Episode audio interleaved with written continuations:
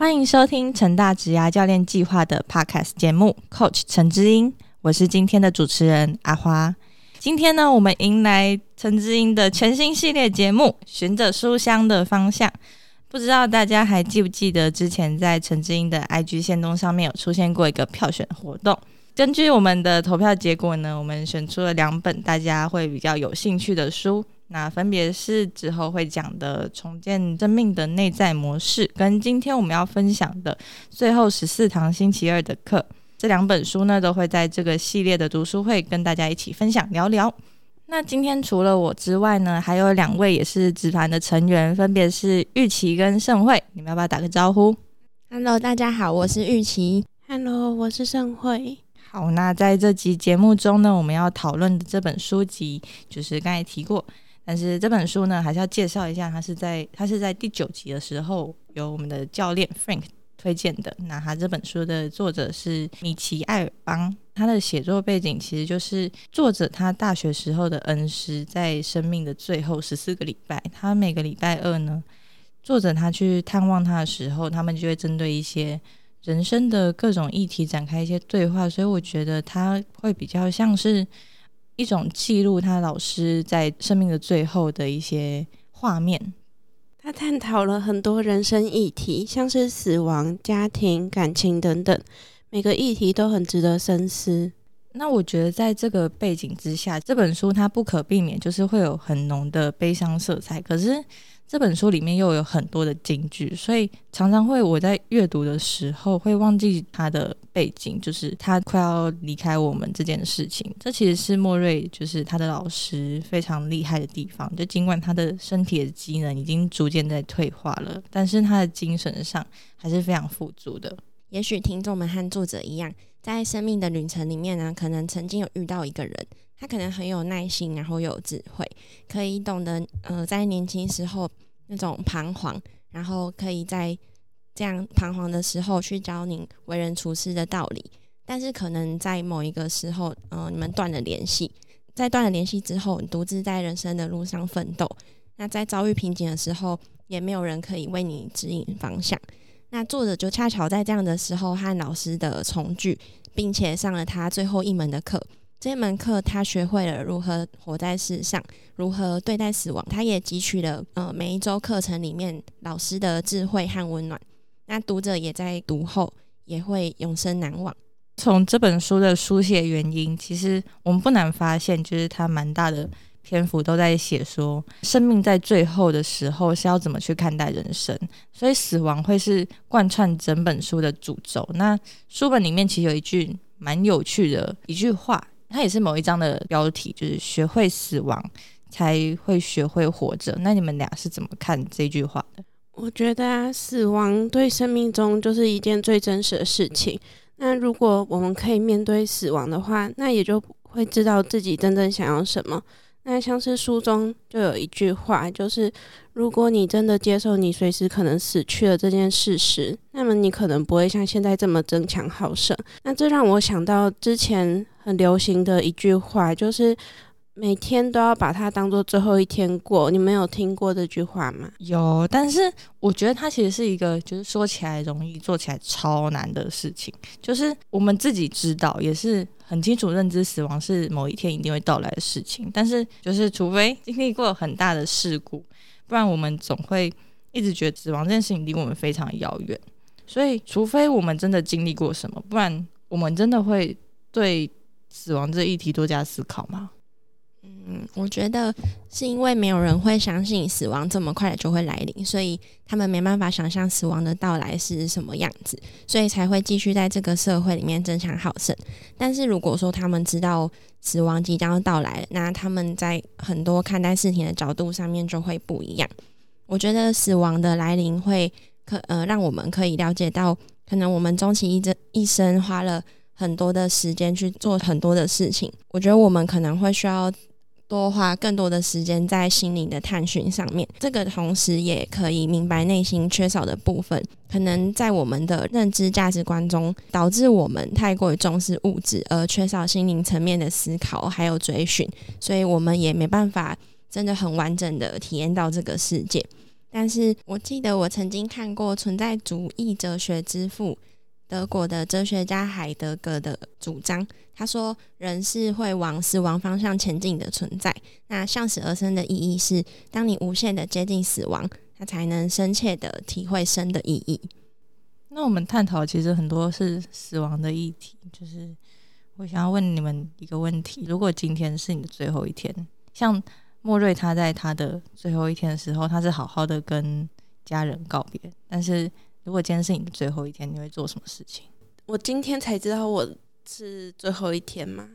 没有，可你如果你放在莫瑞的这个情境下面，呃，我知道我最后一天什么时候会来。对你已经知道我的生命可能不久了，就已经知道一段时间了。然后现在是你的最后一天，我觉得我可能会跟平常一样生活，可能我想一下，都 需要想一下。你会做不一样的事情吗？就假设你已经很久之前就知道了，那你的最后一天会做什么？我觉得我是比较追求仪式感的人，所以我觉得我可能会好好的去跟每一个人道别。莫瑞好像就有，就是有在他还活着的时候举办一个告别式，对，他是好像是生的告生前告别式，对对对对对，我觉得这很酷，超酷的。我之前有看过一个影片，就是他是一个国外的，他是在他过世之前，他录了一个小的录音档，然后在他他改观的时候，然后他就换录音档就出现，就是他的声音，就说：“哎，这里好黑哦，就你们有没有办法来帮我打开之类。”但是就是他的声音，就是大家都知道你已经就是在告别式了。但是就是有这么一段录音，然后跟大家说，你们不要哭啦，要开开心心的啊，这样有点像最后的告别。我觉得这是一个蛮酷的事情。但我觉得我会会不敢去做这件事情，因为假如我真的我先举办这个，我可能会没办法去面对那些别人在知道我死掉之后的反应是怎么么样的。你会怕他们就是鼓掌？这这个真的是很缺德，我只能说。但是我觉得莫瑞做这件事情的用意，可能是他真的他很珍惜他身边那些朋友，因为你看他最后那些日子，他不是只躺在床上而已，他是每天都找了不一样的人，然后他也接受了电视台的采访，去尽自己的可能，在生命的最后留下一点痕迹。我觉得，因为他是一个很坦然面对自己死亡的状态。嗯，就是他会珍惜他的现在，赶快去跟大家见个面。但是还是有另外一种人，他在面对自己生病了，然后他快要离开这个人世的时候，他会想要去逃避自己的自己亲近的人。像这样可能在接受化疗好了，他可能会掉头发什么，但他就会离开，就是自己亲近的身边，他会拒绝他们照顾。就像书中有另外一个角色是作者他的亲弟弟，他后来就去了去了西班牙吧，在西班牙。他就原本是一个备受家庭宠爱的一个老妖，然后呢，个性也很活泼开朗。但是有一天，他就发现自己得了胰脏癌，就自己去西班牙，然后不跟米奇他们联络。那米奇其实对这件事情，就是一方面就是觉得很内疚，说，嗯，他弟弟在。病魔之中，然后没办法去陪他，但是又对这他弟弟不依靠他们，就是感到有点不解，就是他觉得说家人应该要互相依靠，不应该是陌生人。对啊，这让我想到一个比喻，就是我觉得，呃，就他弟弟跟他们家里面的理想关系，有点像是在玩两人三角，他们会往呃同一个目的地前进，但是。我觉得在过程里面，可能彼此的需求、想法和目的地会不一样，所以在前进的时候会比较困难。那如果呃，在他弟弟和他的家人不知道彼此的目的地，又缺乏沟通的话，他们的方向就会不一样，那就没办法用两人三角的方式去前进。这个就让我想到，就是说，就先不看说我们我们现在还没有接受到一些比较有关生命危险的事情，离我们比较近的话，应该就是我们在上大学的时候，就是因为大学跟以前高中国中那不一样，就是他可能不是在家里附近，他可能就是嗯要离开自己的家乡，然后去一个陌生的地方，那。想要问你们，就是在上大学之后，你们多久回一次家？我应该是属于那种超常回家那一群，就是大概一个月会回一次吧。我大学的时候是每个礼拜回一次家，研究所是每天回家。那不一样，你的大你是台南人，大学在高雄，这每个礼拜回家真的是 very easy，好不好？然后你的研究所在台南，所以你每天回家根本就是合理。可是我比较不一样，我是我家在新北，所以回去其实一趟大概两个小时，加火车，因为我搭高铁，所以转火车这样加一加，应该是差不多三个多小时，反正就是很久的时间了。但是我还是会喜欢蛮常回家。那盛会你多久回一次家？在大一刚来的时候，因为我想说，嗯，难得出远门。一方面就是脱离家庭的一些束缚，所以我那时候是想说，好像是一个学期回一次家吧。那你后来实际上呢？实际上的话，一年只回家一次，根本不想回，玩嗨了。没有没有没有，一个月好像两三个月一次啊，两三个月一次好像算是蛮正常的大学生状态。两三个月啊，你想？一学期两三个月再碰一次年假，哦，对对对对对，就是年假的时候回家。我原本是年假也不打算回家那种。那我应该是算是。真的是超常回家那一种，可是我觉得每次回家就是一种书里说的那一种吧，就是精神上的安全感。我自己是蛮喜欢的，这是我需要的一个充电时间，就是逃离学校没有啦。我说就是 呃，就是脱离那种工作的状态，然后回家放个假，然后充电一下的这种感觉。那你真的是离开妈妈的魔掌。但是之前大一来的时候是这样，但是我现在其实是还蛮喜欢回家的，就觉得家里有我妈也会煮一些好吃的东西来欢迎我回家，所以就会真的有一种充电的感觉，就不是在外面比较飘逸的感觉。你是说在台南孤苦吗？我觉得我们是不是给他温暖太少了？玉琪，可能是 我检讨检讨检讨，但是我们算是都是离家里很远，但是玉琪你的。从大学到研究所经历来看，应该都是离家里算近的。如果你今天是离家里很远的话，你回家的频率，你自己觉得会是多少？离家里很远，我觉得我应该还是会至少一个月回家一次，因为我其实会很常回家。我觉得是因为，呃，家里面给我的感觉是很自在也很舒适。就是我可能回家的时候会有一个自己的独立空间，但是当我需要的时候，还是会有人。呃，就是可能跟父母聊天，或者是跟兄弟姐妹聊天，就是那是另外一种陪伴的形式。然后就是也会有人煮好晚餐，然后等我回来。就算我做实验很晚回家，也会就是会开一盏灯，然后留一留一碗饭，就是会让我觉得很温馨，然后很温暖这样。我觉得玉琪刚才讲的东西让我想到书里面有一句，他说：“家庭就是如此，不只是互相关爱。”还要让对方知道你在关心、注意着他，这好像是我们三个家庭带给我们的共同想法，就是人家说的避风港。就算是留一碗饭，或者是就是让我们知道说回家的时候，家庭永远在后面支撑着你的感觉。但是书里面其实还有另外一句，就是关于家庭有这么一句话，就是我真的不是很能理解，就是他说如果没有家庭的话，今天我们根本没有立足之地。没有任何依凭，但是我会想的是说，就是如果是反过来呢？我自己个人是完全认同这句话，就是从我们自己的人生经验来看，我是完全认同。但是我就会反思说，如果他是反过来的状况，如果这个家庭他是家庭关系没有很紧密，就甚至是有点紧张的一个环境的话，这句话是不是也适用？嗯，我觉得，嗯，因为华人文化比较重视家庭，就是。也比较重视群体，所以呃，我觉得孝道在跟和谐是这个家庭组成两个很重要的关键元素。但是如果说呃没有，就是没有对等的沟通的话，很容易会埋下冲突，就是亲子冲突的种子。但我觉得啊，其实很多时候就是父母其实也是第一次当父母，就是他们可能就不太知道怎么样去抚养小孩。然后有可能他们就会以过去的经验来教导小孩，但对小孩也不一定是好的。像是，嗯，我们常常会听到妈妈就说：“我都是为了你好。”这句话真的是听到压力超大、超想顶嘴的。对啊，还有什么？嗯，一直希望就是一直把自己过去的价值观套用在你的身上，真的是有点烦躁。但是其实从他们角度上来讲，确实是这样子，没是。对他们来说，这件事情就是为了我们好才去做这件事情的。但是他们的表达方式就是会让我们觉得很不舒服。我觉得在嗯社会文化上面，就是通常都是讲以和为贵。然后如果我们就是顶嘴的话，就会就会被呃老一辈就讲说一波多阿波谁这样。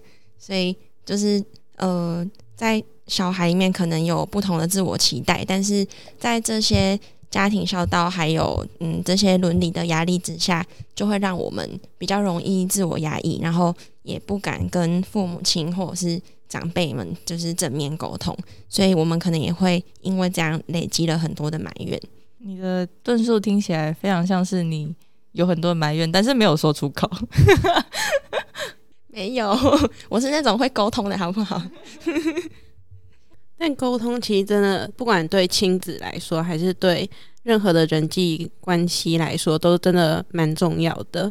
那我觉得就是在人际关系里面，呃，很容易会有冲突，造成这些影响，是因为就是我们会一直很纠结，然后停留在这些负面情绪里面，就是会嗯陷入那个反刍的恶性循环里面。我觉得就因为这样。我们还没有处理好自己的情绪，所以我们理所当然就没有多余的心理能量去处理这些冲突，也没办法真的去找到最合适的解放。但我觉得，其实吵架这件事情是一个很好相互了解的机会。对啊，第六个星期二中，他们有就谈到感情和执着。那在这里的感情，就是说一个情绪上的感受，就是莫瑞认为说，对于这个情绪不应该避之唯恐不及。应该要接受它，然后感受它的存在，并且让这个情绪完全的穿透自己，这样才能将它放下。就里面有说到，就是说我体验了这个情绪，我认出了这个情绪，但现在我需要从中脱身。这招其实，在面对一些就是你愤怒啊，或者是你真的觉得不公平的事情的时候，我自己亲测有效。有这么一句话，我是听过，就是。一段你自己觉得很不开心的经历，如果真的要把它放下的话，你要发自内心的去感谢这段经历，你才是真的放下它。我觉得这就是一种就是从这个情绪中脱身的概念。我觉得在刚刚讲到愤怒，或者是有什么悲伤，或者是开心这些情绪，我觉得。每一个人都有自己的情绪，那这个情绪的多变其实也不是坏事。我觉得就是因为人他的情绪有变化，所以他才能对嗯外界接触到的事物产生感知。那我觉得在呃成长的时候，人会有很多种情绪，那人就是透过这些不断的学习，呃，才会完成自己的人格发展。这本书里面，他除了从情绪中脱身这件事情之外，他其实还有讲到一个，我觉得也蛮重要的一点，就是有时候它里面原句是这样写，就是我们常感到孤寂，甚至有时候就要潸然泪下，但是我们总要忍住，因为大人不应该掉眼泪，这是一种社会期待吧。但是我自己的话，就是其实我觉得我长大之后反而更容易被情绪受到影响。就是我前几天看一部电影，就是。嗯，我在雨中等你。然后那是一部描述一个狗成长的一个电影。你是共情到家里一个狗狗了？对对对，就是他那个狗，就最后就很老了，然后它就一直趴在那边。然后我就想到我家狗，就是它最近就是有一点忧伤的感觉。我还是看的一直哭，然后我妈在旁边都没有在哭。玉琪呢？你有看电影看到哭的情况？我忘记，我只我只记得我很常哭，就是我看什么东西我可以哭。你很常哭，听起来很像是你常常被欺负。不是，是因为就是有时候看到那种跟我的自身经历比较有关系的，就是可能像呃家庭嘛，家庭或者是朋友之间，或者是就我觉得我是情绪感知能力比较强的，所以我可能情绪波动也会比较大。但是你是要跟自己有相关的议题，会比较容易产生共鸣。可是你会觉得长大之后哭这件事情变得特别困难吗？就在大家面前哭？不会啊，你会坦然的哭吗？那我期待你的闭幕式哦。我会尽量把我们的闭场影片做的非常的催泪吗？对。那你嘞？你说我看电影吗？对啊，我看电影其实。我不太哭诶，我都会把就是看电影、看剧、看小说看到哭这件事情当做一种里程碑。我很难看着这些文字跟真的跟他们一起哭，我觉得超困难的。我是一个蛮感性的人，但是我觉得我真的没有办法跟他们产生共鸣。就是我会很清楚认知到这是一个电影，我真是对电影 no 哭。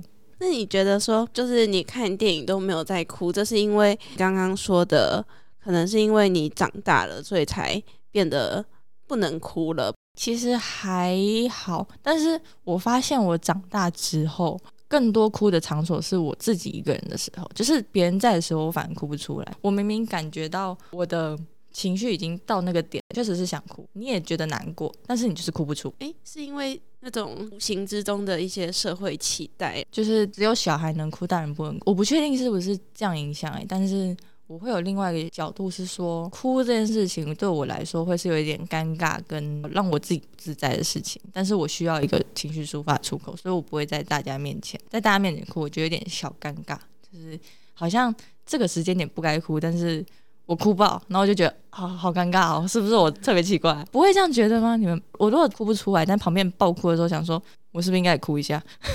我是就旁边有人在哭的时候，我会我会。